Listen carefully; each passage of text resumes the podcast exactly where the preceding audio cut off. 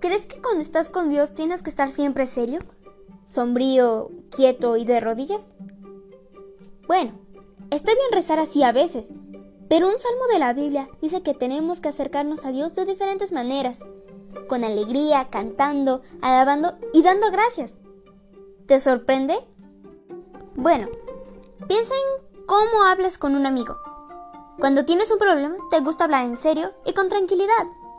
Pero en otras ocasiones puede que tengas ganas de reír, cantar, intercambiar opiniones o agradecerle un favor. De esa misma manera, también puedes hablar con Dios. ¿Te acuerdas de decir a tus amigos cuánto los quieres? Puedes pensar que ellos ya lo saben, porque eres su amigo.